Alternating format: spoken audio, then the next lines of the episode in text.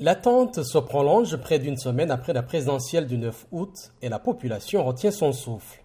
Des appels au calme ont été lancés et l'ambiance à travers le pays est restée apaisée, loin des tensions et violences post-électorales passées, parfois sanglantes.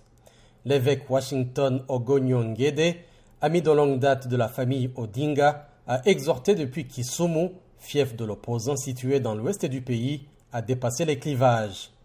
Les dirigeants vont et viennent, mais le Kenya vit pour toujours, a-t-il lancé, acclamé par les quelques 300 fidèles présents. Dans le diocèse d'Eldoret, bastion de Ruto, dans la vallée du Rift, l'évêque Dominique Kimengich a également indiqué prier pour la paix.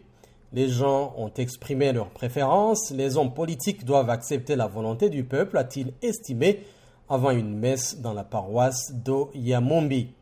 En écho au secrétaire d'État américain Tony Blinken samedi sur Twitter, une quinzaine d'ONG et de syndicats, dont Amnesty International, ont aussi appelé dimanche à la patience.